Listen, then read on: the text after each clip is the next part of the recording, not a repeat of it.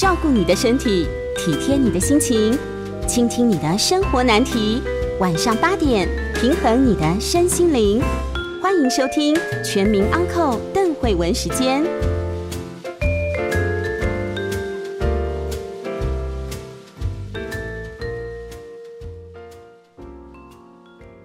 大家好，欢迎收听邓慧文时间。今天我们和这个纪录片的导演朱思倩朱导演，我们来谈一部纪录片，不过不是朱导演拍的纪录片，是呃小倩导演跟大家问好一下。邓师晚安，大家呃晚安，观众朋友晚安，我是朱思倩。我曾经访问过朱导演啊，访完之后，我们的音控大哥一直说，那个你来宾。不是广播人吗？他声音好好听，好好听，所以今天大家可以享受一下朱导演的声音，这样当然还有我们的内容。今天我们的任务啊，要跟大家介绍一部纪录片。这个纪录片其实它的名字叫做这个怎么说？Woman，可是又是 Women，又是 Woman，哈，这就很多多重的意义。就是因为我们说女人是 Woman 嘛，M W O M A N，可是它这个。题目上把这个 A 跟 E 融合在一起，所以如果是 We。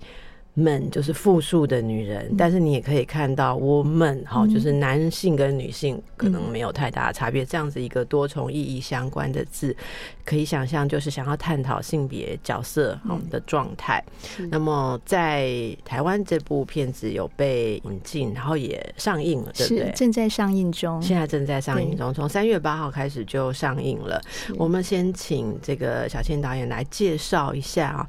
这部片子的中文名翻译成什么？叫女野，女野哈，女野。为什么叫女野？其实女野就是女生的她，女野放在一起就是她，是她，她写的开开的，所以我没有一时没有领悟 这样子。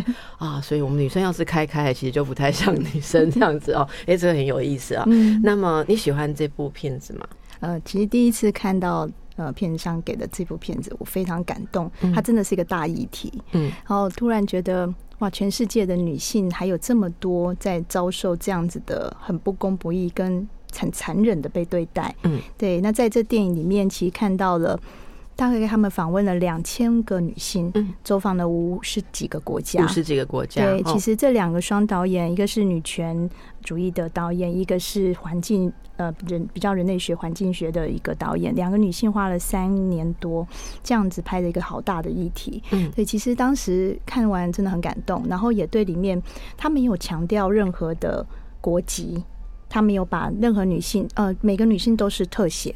他几乎都是半身比较多，然后让我们仔细的看着他的脸，而且其实有一点让我特别感动的是，所有的镜头都是平视的，对，他是平视，而且坚定的每一个眼神都是很诚恳的在告诉我们他发生的故事。嗯，所以其实呃一开始很 confused 啊，疑有点疑惑是这个是哪个国家、哪个年纪、什么样的事情。整个片子看完，觉得一点都不重要，就是因为所有的女人都是同一国的。嗯嗯嗯，我也感觉印象非常的强烈，就是那个视线哦，就您刚刚提到，所以每一个女人在说话的时候，呃，那个镜头的位置跟呈现的方式，会让我们觉得每一个人都是人生的主角。嗯，就是他自己的那个位置，不管他诉说的是什么样的故事，都您刚刚讲到坚定，然后我也感觉到一种，呃，他就是诠释这一切的人，由他来定义，由他来诠释，由他来感觉，所以这个是我可以感觉到那个用心。然后里面其实从第一个人开始说话到最后的镜头，嗯。他说了很多跟女性或性别问题相关的议题嘛，哈，我们一起来跟大家稍微回顾一下，看那个小倩导演印象最深的有哪几个？嗯，他讲了很多嘛，例如说，呃，教育啦，好，然后性的问题、婚姻啦、生育啦、当母亲啦，哈，职场，对，还有年老。啊，年老，年老。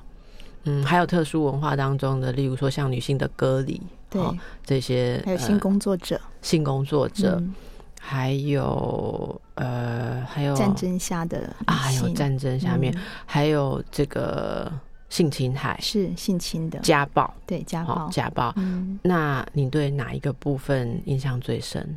我其中对有一个女性她离癌那一 part 大概就是在有一段都是身体全裸的特写，嗯然后其实后来看到有一部分都是胸部被切除，应该是乳癌。嗯对，那其中一位女性她说，她是从因为从她的表情外表看起来她很自信、很开朗，看不出她是一个离癌的患者，所以她那时候在叙述她整个离癌的过程，她才开始爱自己。嗯她才有时间好好的知道她自己的头发会掉，然后开始想要变美，她想要化妆，她想要保持她的好的样子。嗯然后其实那时候很舍不得，我觉得他到那个时候才说，我终于可以停下来，我全部的时间都在关注我自己，嗯因为他一直在忙着生活、工作、交通、接送孩子所有的活动。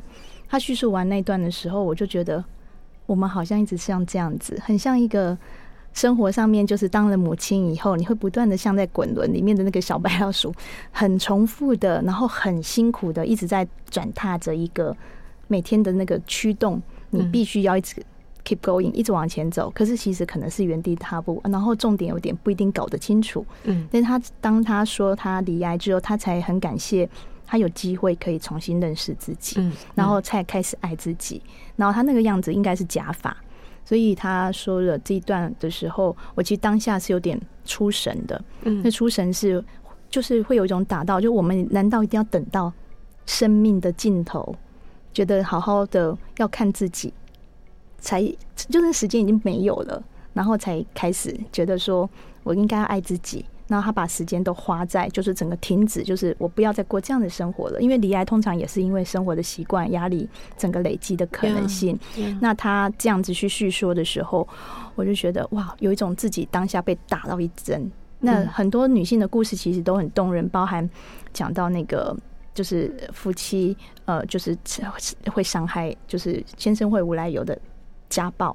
哦，对我觉得那里面有一段，我也是看的觉得非常震撼。他不是说那个。通常他先生开车嘛，然后他先生就如果生气的话，就会把车子飙到100飙到一百，然后突然刹车把它丢出去。对，没错。可是像或者被砸东西啊，嗯然后回一拳语言的威胁，说最终一定会杀了他，这样，这些东西呃得不到庇护，因为去寻求帮助的时候，这个不管是公权力的单位，我、嗯看有的是警，有的国家是警方，有的是有特殊的机构，他们会说。你抱怨什么、嗯哦？那现在你没有伤，对啊、或者什么？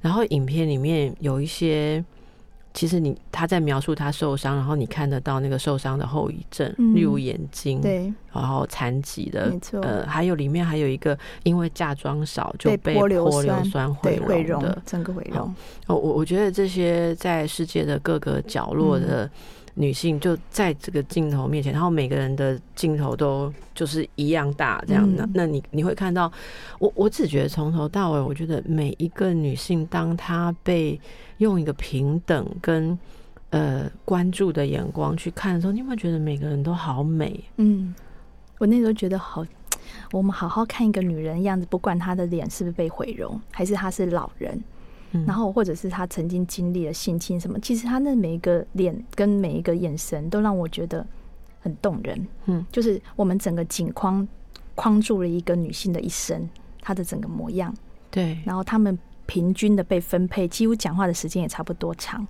他们并没有特别的为谁多太停留，是。然后他们的那个说的话都是他们就自发性一次说的话嘛，因为那话嗯有的真是让人震撼，嗯，就就就在描他们在描述事情的那个那个画面、嗯那个情感或他们的观念，我我就觉得好多地方都很打动、哎，是那个那个是有有沟通过去。讲述还是他们就是自发性在一次访谈当中讲。我自己感觉像是一次访谈的，因为他们在呃拍摄的这个特写的里面是没有剪接点的，所以我看到的点是，他们一个一个人就是一个完整的一个拍一个一个片段，然后有些人是只有表情，可是他其实前后已经叙述了一些事件，所以大概就可以理解他遭遇了什么。我们自己可能会知道，可能这个是属于前半段的那个家暴的妇女，或者是被性侵的妇女，可是他们可能有些是讲到性第一次性经验，所以每个人都是开心的笑的，但有人是很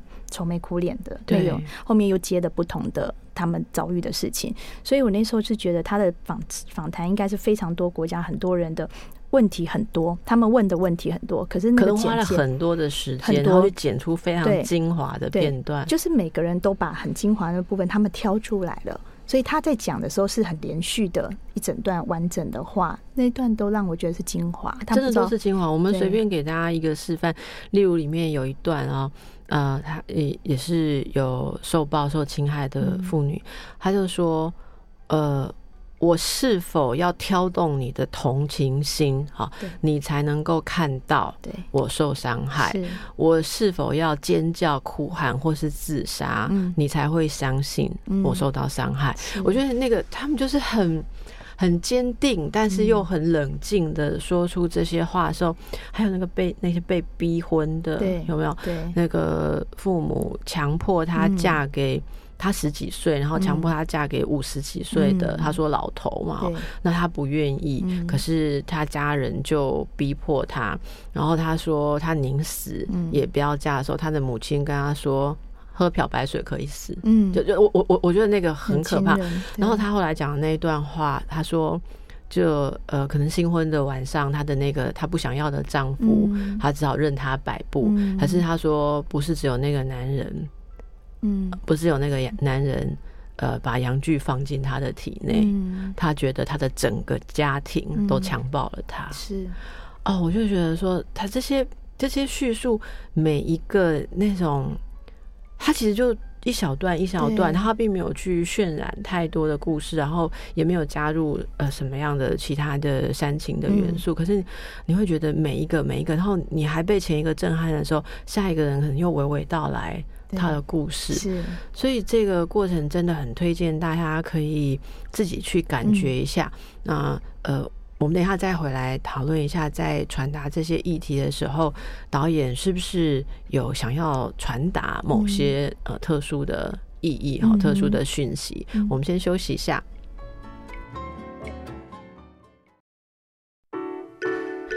大家好，回到邓慧文时间，和我在一起的是朱思倩朱导演。呃，那么这个导演这边啊，同时我也要同步推荐给大家哦，这个导演的作品，嗯他们现在正在呃上上映的是怪咖系列的一些纪录片，是不是？是这里面呃，大家可能会感兴趣的各式各样议题，包括说两位女性嗯好、结婚之后，她们想要当母亲的是议题。对好，那另外还有三部，对不对？对另外三部是呃，我的这一部叫做《非法母亲》，嗯对，讲同婚法过后不能够成为正式的合合法的母亲的求故事。子当母的过程很哦艰辛，还要出国跋涉，然后重点还是不合法。对对，然后另外一部叫做《动保蝙蝠侠》，嗯在讲台湾其实正义这件事情该怎么去伸张这些呃会欺负虐待猫狗的人，他们嗯都去找谁求救？台湾就有一个立火山很厉害，都专门也连连警察听说都会私底下打电话给他，就是哦其实台湾没有动保检查，就是是没有动物可以帮忙伸张正义，所以民间就有这么一个长得很像馆长的一个人，看起来超级像大坏人，可是他却是救猫救狗救很多动物的人。哦那这个动保蝙蝠侠就是。很有趣，很打破，就是应该看到的观众会会对纪录片耳目一新，就我就觉得哇，这个形式很像电玩，然后又很像嗯嗯就是形式很有趣。对，那所有这一系列怪咖都是杨立洲导演的监制的作品，是因为他上一部《红盒子》花了十年。嗯拍完以后，又花了我找了两年的资金才自己上映，总共花十二年才能够呈现在观众眼前。是我们好像没有什么青春可以再这样十二年了，于是就希望带领一些新的导演创作怪咖。那另外两部正在上映的叫做《尼泊尔不思议》，在讲一个台湾的女生，可能很少人知道，我们台湾有一个 BBC 的百大杰出女性。选出来的哦。她居然是在尼泊尔带着很多妇女认识自己月经这件事情，然后带他们做部位生眠。其实，在当地算是个女企业家，嗯，可是在在台湾可能像个仙女一样飘来飘去，可能在台湾工作或求学都不是很顺利。可是居然在异国找到了他自己的一个天地，是对，那就尼泊尔不思议的布是那个布卫生棉的布，布条的布，正在上映中。对，我们在乐生戏院或者是微秀的。北中南都可以看到，是上映到什么时候？我们目前都是一一呃一部片子上映两周，短片，然后我们第一次记录短片上院线，所以一部接着一部上，呃，所以大家要把握机会，只有这两周可以看。对对，目前票房还有第四部，第四部对，还有一部叫做呃。多肉女子的生存之道哦，这大家应该很有感觉。两个胖女生，对，然后呃，肉肉的女生，然后叫肉蛋甜心。一个女生只是因为她们两个女生一起做捷运，然后拍了一张自拍，中间把三人座位挤成中间一小缝，因此被踏伐体无完肤。嗯，只因为她们身形比较巨大。那这样子的一个对身体的自觉或意识，其实所有的美的标准都是瘦啊。所有对多肉的女性都不是友善的，但是多肉其实也会让我们想到多肉植物嘛。其实它其实就是一个不太跟我们不太一样的一个，可能不是不太一样，是说我们很多人其实也是这样子。它里面其实富含了很多内涵的，它其实只是大家用外表去认识它，就觉得哦，它就是多肉。所以，对我们取了一个多肉女子的生存之道，就是他们其实在捍卫他们的身体的意识。我就是胖，那又怎么样？我用我的肉跟全世界对抗，我也不需要你的。赞美或同意，我就是长这样。是，他也不需要符合所有的人瘦的标准。对对，就是大尺码也可以过得很好。是，所以其实，在这个所有的审美价值观里面，他们其实是走自己的路，而且要很坚定的，不管。对家人说啊，你怎么那么胖？或什么？或者是朋友，或者从小的霸凌，他们都要这样面对。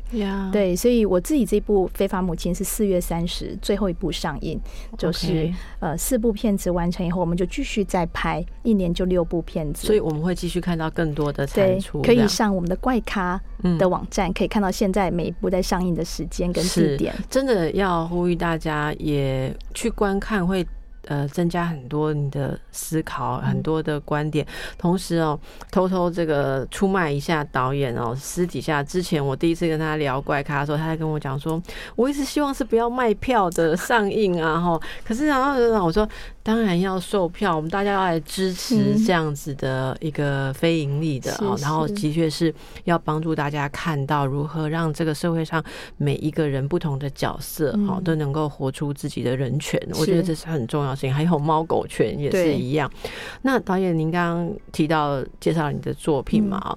呃，显然您会从这个导演的角度，嗯，会去思考要呈现一个讯息的时候怎么去呈现。我刚刚在想，我们今天介绍的这个呃法国哈，法国的纪录片《女野》哦，就是这个 woman 啊，woman 啊，他的选择这样子的拍摄方法，我自己看起来我觉得嗯很前卫，很挑战。挑战什么呢？通常要拍。女性议题或者是性别不平等的这种意识的影片，都会强调数据。对，因为就是一直要强调全球有多少的妇女正在受暴中，每几分钟就有一个妇女怎么样怎么样，然后一定要强调这个，不然好像唤不起注意。因为这个议题本身，呃，在非。呃，同温层就是不是做性别研究的人以外，其实很多人都忽略他。我觉得，特别是台湾，其实也还蛮容易就觉得说，好像台湾的女权指标已经很不错啦，哦。但事实上。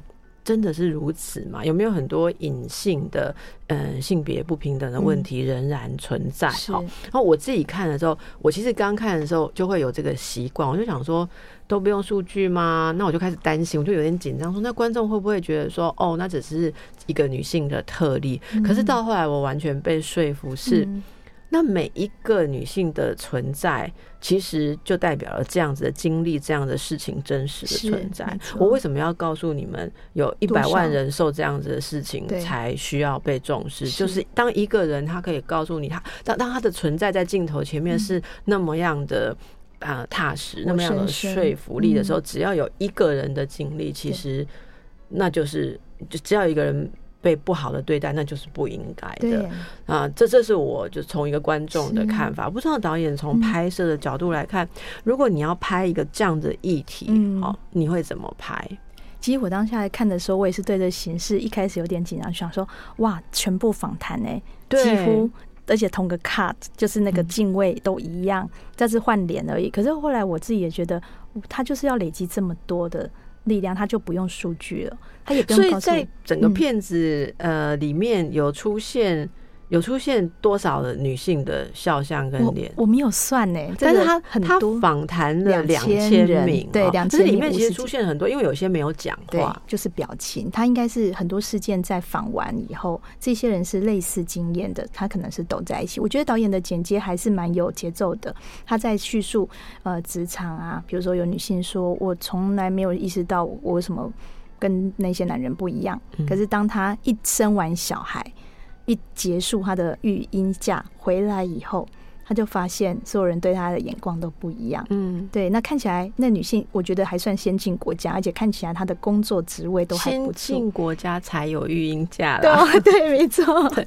对，然后就一种还她很自信，她的权利应该不会这样被对待。她也突然意识到，她的世界突然崩解掉，她才发现她认知有很大的落差。她回来以后，她老板会跟她说：“你必须要证明你自己可以像之前一样，因为你的人生将根本就会不孩子会改变你的人生。，对，那他就要更努力的，比男性更努力的。男男人的老婆或者他的家庭，他结婚，他并不会被质疑他的工作能力下降。可是当他是一个很厉害的女性主管，去休一个孕假回来，他突然发现所有人对待他的方式已经有一种另类的眼光，嗯，在质疑嗯他的能力跟以往不同。对，对，那其实我们自己当过妈妈，也自己知道说，其实真的我们会不太一样，我们也会花了一些时间在孩子、家庭身上。可是我们的能力，我现在觉得那个或许会有更有效率的去处理很多事情，因为我们就不再像结婚之前那样子的不同、不太一样的处理方式。但是我觉得被质疑这件事情，其实他们的世界那个信任是会崩解掉，会觉得我为什么要被这样对待？我明明就还是同一个我，我还是有很有专业的工作职场的能力，我为什么会被这样对待？所以我那时候在拍的时候，我那时候在看的时候，我就想，天哪！如果这一段的话，我要怎么去诠释它？我后来就突然觉得有一种声音还蛮愤怒，想我好想听听所有人在骂老公哦，就觉得说 你如果拍一部这样的片的话，嗯应该会非常的受欢迎。哦，真的，就是大家好像其实呃，我们都很习惯，如果进入婚姻的关系啊，其实就会很内化自己，然后太太就要做什么，但是小孩又我生的，这应该所有事情都是我的事，但事实上。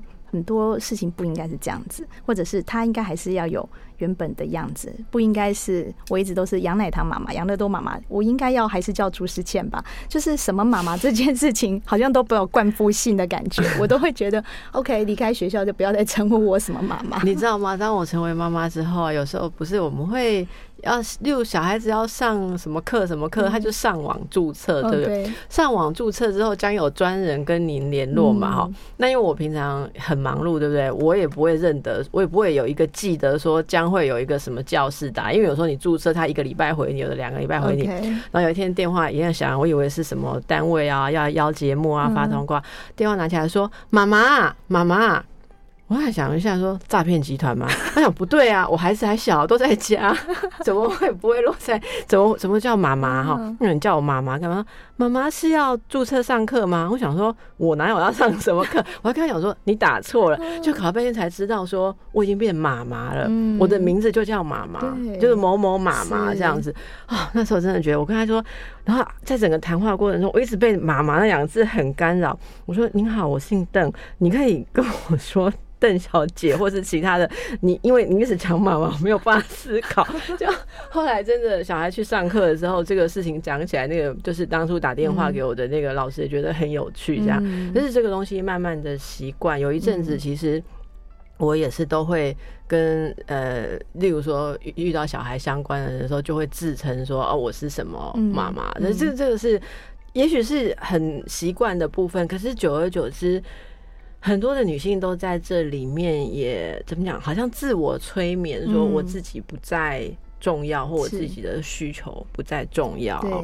那么今天请到这个导演来哦，你知道帮我们引进这部片子到台湾的这个单位哦，有提给我一个提纲，嗯。他说大家想听哦，嗯。这个导演嗯。你自己是。好、那这个同同时也出卖杨丽什么导演，就是说你自己在例如婚姻当中哦，然后在工作当中，因为你跟先生这个杨丽洲导演又是算是工作伙伴嘛，好，对，那你也是孩子的妈，嗯你们的孩子的妈，对不对？你到底觉得嗯。作为一个女性，像你这样的女性哦，有没有艰难困苦的地方？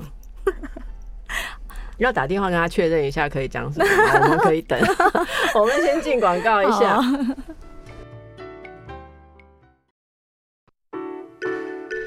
大家好，这里是邓慧文时间机，现在暂时是朱思倩导演呃出卖杨丽松 导演的时间，没有啦，这大家会很好奇，像你们这样这么有才华哈，然后这么有想法的夫妻，是不是神仙眷侣会跟我们都不一样哈？不会有我们这种恩恩怨怨这样哦。那因为谈了女野这一个纪录片哦对，也要让大家感觉一下这个议题是多么普遍的存在，所以我们答应哦这个邀请的单位，我们两个人都要分享一点，那就你先来好了啦。好，题目就是说像你这样的女性，嗯好，那呃这个自己跟老公一样的专业，对不对？嗯然后也很想法，可是你也是妈妈，你又是他的同事，嗯你又有自我，对不对？嗯有没有艰难困苦的时候？超多。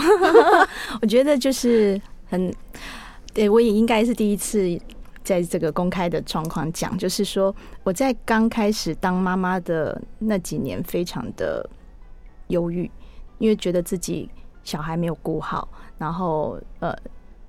工作也没有办法完全的回，就是做做做的很好，因为我几乎没有停止我的工作。我的工作就是杨立洲导演的监制，然后所有公司的事情我还是在继续 run。我们公司还是有拍纪录片跟广告，然后我还是同时是两个孩子的妈妈。其实当时是很焦虑，是我几乎没有自己，我没有朱思倩的样子了，但是我还是继续表面上还是往前走，还是维持一个在工作的状态。可是我知道我自己已经。空掉，那因为我在做家事或者是煮菜上面，其实是挫折感很重的，因为我的专业能力不在这这些，然后也没有别人我。很喜欢你用这种方法来解释这件事，因为我的专业能力不在那里。嗯对我也都这样说。对，家庭主妇是一件非常专业的工作。对我非常佩服我身边的这些家庭主妇的妈妈，我甚至觉得他们都该领薪水，而且他们的职位应该都是主管等级，CEO 就是 CEO 了。嗯，我其实自己在这方面我很一直觉得不够好，然后我也很坦诚自己面对自己学不会，就是比如说整理的很好，料理家务。可是我一直当孩子就是一直陪伴他们的时候，其实我那时候觉得他们只要一生病，我就会很自责。为什么他们生病你会自责？因为孩子怎么样都觉得是妈妈没过好，然后因为我的老公真的很忙，他真的有时候常常不在家拍片，不在台北，对然后常常就一个礼拜可能五天都不在家，或者他去南极六十天不在家。他去了南极，他去南极那时候你小孩多大？我就一个呃两年前的事情，他呃一个十岁，一个五岁。当时就是一打二，然后我几乎很少跟我公婆求救，在那六十天，很不得已，我的工作也要在晚上他们没上课的时候，我接完小孩，我必须又要出去工作的话，我才请公婆或妈妈帮忙。但还好我有这样子的后盾，不然其实真的是分身乏术。嗯所以其实常常是累到已经不知道自己在哪里。但是其实人在孩子面前都还是很稳定的。可是我常常是在车上送完他们，我在车上放很大声的音乐狂哭。嗯我的那个压力大到有一种，我知道我在应承，因为我一放完小孩，不管他上学或者是去才艺班，我就是马上接着工作，我没有我自己的时间。我了解。然后我连吃饭、洗澡，对我而言都是战斗，就是马上立刻要做。后来我干脆学着食气，我就吃空气。我的意思是我不会饿了，实气啊！那那是一个一个理论，就是华德福老师，我去学，我其实是去为了孩子去学华德福师资培训班，我没有要抢任何老师的工作，我只是想考虑要让孩子读华德福，我就去上了这样的课。我上很多，我把我的时间投入在我可以上课的话，我就去上课。我不是只有工作，还有一点点这种时间。可是后来我发现越来越没有的时候，我就觉得不行，我快不行了，因为我觉得我不能不当我自己。所以我好几年很焦虑，是因为我还找不到那个平衡点。我一直都觉得我是濒临崩溃的女人，嗯，一直在走那个钢索。那个钢索是什么？是孩子的妈跟朱世倩，其实是。很两极的一个平衡点，但是我又是非典型职业妇女，我不是去上班，几点上班几点下班？你没有一个说我出门进了公司，现在我就是在上班，一切事情隔绝在外，不是对不对？这个没有区隔，其实会让你二十四小时都在多重的角色下。对我有一度有觉得，当孩子真的睡觉熟睡的那一刻。我才有自己的时间，所以我每天睡眠时间大概是四小时。我有一度会觉得我应该是生病了，我大概半夜两点多，我有跟着孩子祷告完我就睡着。我睡着是因为我累昏了，有时候都连阿闷都没有，他们都还把我摇醒，妈咪没有阿闷，然后我就睡着了。然后我睡着以后，其实我半夜两点惊醒。我一开始都是因为我只有事情没有，我可能碗没有收，我碗没洗，就是晚餐煮完以后可能来不及。收完我就在这样状态下，你每天还要自己煮晚餐？我没有每天煮，但是有时候就是想要煮给他们吃。然后我很焦虑的时候，我也可以用靠煮东西。我不是一个料理很厉害的妈妈，我甚至常常失手的时候跟孩子很抱歉说：“妈妈今天失手。”可是反而被他们称赞，因为我失手就是酱油很多，不小心他们就觉得很好吃，因为我吃很淡。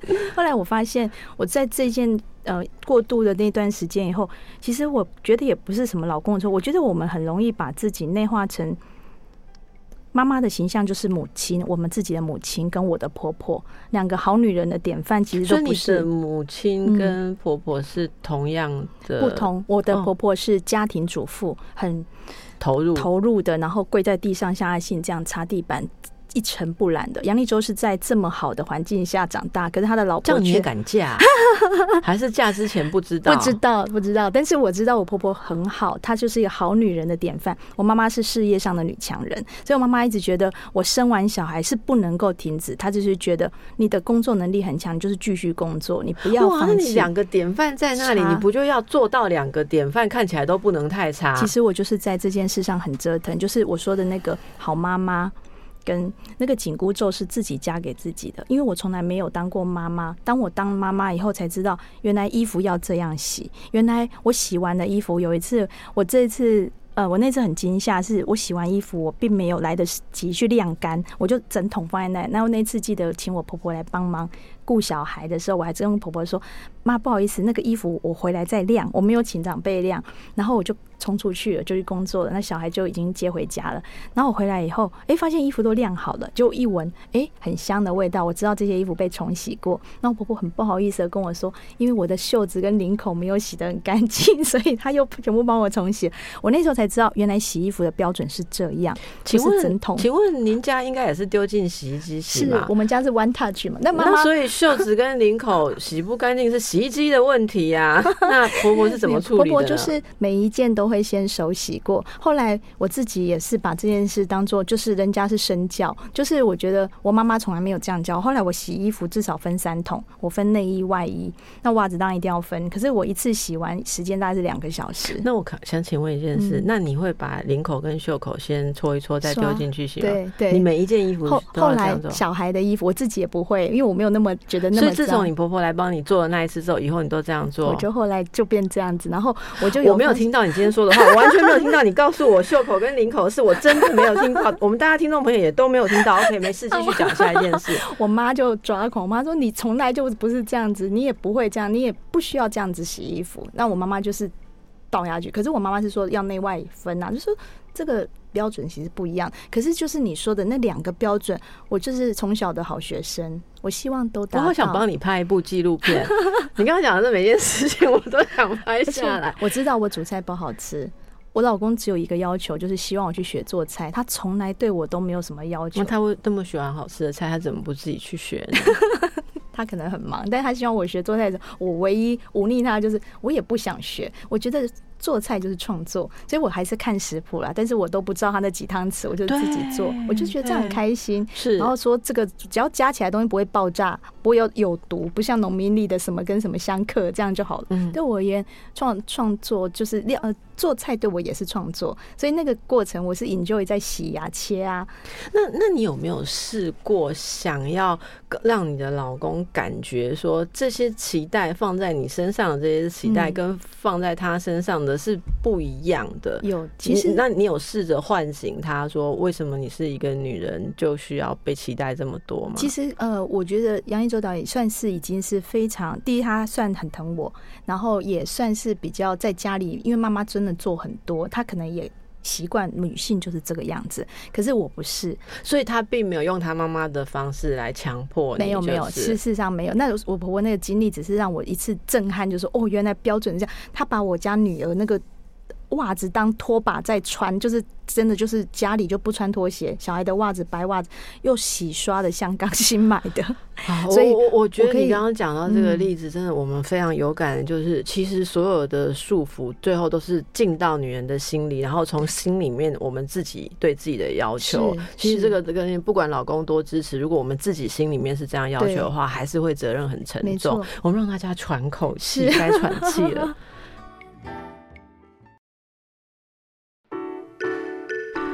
家好，回到邓慧文时间，和我在一起的是朱诗倩朱导演。我们谈的是现在正在上映的一部纪录片，叫做《女野》啊，就是 Woman，这是法国的两位导演访谈了超过全球五十个国家两千名女性啊，他们在片中有说到他们的故事，而且真的字字字呃动人哈，然后有的是血泪啦，对不对？然后各式各样的。呃，议题啊，那这部片子其实是去年呃出品的啊。你呃为什么要强调去年？因为里面很多的事情，你大概很难想象，在现在仍然存在世界上，好各式各样女对女性的限制，对女性的伤害。那在台湾，这个小倩导演，你觉得台湾需要看女野这样的纪录片吗？台湾的女性的状况如何呢？我自己都在拍女性的纪录片，我有一种感觉，就是我们看起来似乎社会上还是很尊重女性的，然后女权主义好像还蛮好的，就是成成长的还蛮好的。但是事实上，我们自己常常女性内化自己，在很多角色上，尤其是成为妈妈以后，我会觉得看这部片子可以让很多女性知道，第一，我们其实很还算幸福啦，就是跟跟那些受虐或者是不公不义对对待。现在这些国家的女性，其实我们看着这些伤痕，我们其实会没有办法可以可以可以真的不知道帮助他们什么，然后也自己觉得说，尤其在一些职场或者是当母亲的角色的时候，会觉得自己是不是其实也陷入他们的一个困境？有时候这是真的是他的一句话，我其实就整个打动到抽离到，就说哦，我们或许没这么严重，可是事实上我们其实也落入了那个。很女性自己禁锢自己的思考，或者所谓的好妈妈紧箍咒，我都是觉得是我自己加给自己的。对，所以其实在这部片子，我觉得每个女性都该看。其实或许我觉得每个男性也每个男性也该看哈。对，有一种还蛮惊人的，就是呃，他们静静的说，他们没有特别的控诉，也没有特别的去，但是那我们看着他的双眼，然后静静的一句一句。缓缓的说出他们的遭遇，是，然后觉得好有力量，然后又这么多位的女性的面孔，然后平视的镜头，一种觉得他一直在钻你的心，而且而且我觉得他们讲的话里面，这两位导演精选出来的这一些对话哦，都。很有力量，好像他们经历过了这一切，可是他们真的看到了自己的力量。我觉得他选择的角度都有这样的部分。最后有一个问题要请教导演的是啊，呃，这有里面有就有说到说，哎，有很多人说有很多女性朋友。因为某些激进的女权分子，所以我的连女性的朋友哦，有人说都都不想谈女权，而且我不知道你有没有遇过一件事，很多的女性啊，很喜欢，就是不是很喜欢，就是会强调说，哦，我不是女性主义者，好像女性主义是很丢脸的事情啊。你有没有遇过这样的情况？有啊。你怎么看这个事情？我几乎每一部片子都在女性影展。有入围或得奖，然后其实我自己都告诉自己说，我在看这些片子都是女性的故事或女导演的作品的时候，我觉得这是一个很棒的时刻。但是大家这么激烈说，哎，我不是女权主义者的这个感觉，好像是一种保护，让自己不要被针对，一种好像我我其实我很怕被贴标签。所以现在如果有人大声的出来倡议一些女性的东西，仍然会有焦虑。我想应该有哎，你觉得台湾现在最难最难谈的，或者最敏感、最最不敢，应该说一般人最不敢去争取的女性权益是什么？我自己就会想说，我好像不太敢讲老公的坏话，所以你刚刚讲的那部片暂时还不敢拍，就是 就是对啊，我就想听听已婚妇女心里的 OS。大家都在 murmur 你讲的这个跟我今天来之前在想，我就在想这些问题嘛，哈。我我觉得我们两个想的有点共鸣。我在想说，现在女性很多职业、很多角色都可以扮演了嘛。对，好像像这个片子里面从一开始讲的，连争取教育、念书都这么困难。那现在你觉得哦，女性什么都可以做了，啊什么职业都可以做了吗？那我突然想到一件事，你有没有发现？专业工作女性做几乎都没有问题，可是有一种工作女性很难当，嗯，就是批判，也就是 critique 批判批评的。因为你可以描述东西，可是你如果作为一个女人，你要批判啊，或是呃，也不要说是骂人啦，就是说你要很强烈的批判某些事情，特别是如果是你批判男人的时候，哦，那个。对啊，这是我觉得女性来讲最挑战性的工作。我就是觉得这部片如果真的拍出来，我不知道票房是很好，还是我会被骂翻。就是觉得，因为你你如果骂男人就是批判嘛，对啊，就是在批判。对，你觉得我可以，我们可以容许女人做很多的事情，可是你还没有到可以。骂男人或或批判好男性或者这些东西，有时候也不只是批判男性，批判其他不行。女性比较还是，即便到现在还是很隐微的认为你应该做一些是廉洁啊、照顾啊、建设的东西，还是这种传统的有有权利的事情。呃，不那么容易，好，所以大家来这个院线看看《女野》这部片子，也看看你的周围，好不好？看看自己。谢谢朱思倩导演，谢谢谢谢邓医师，谢谢。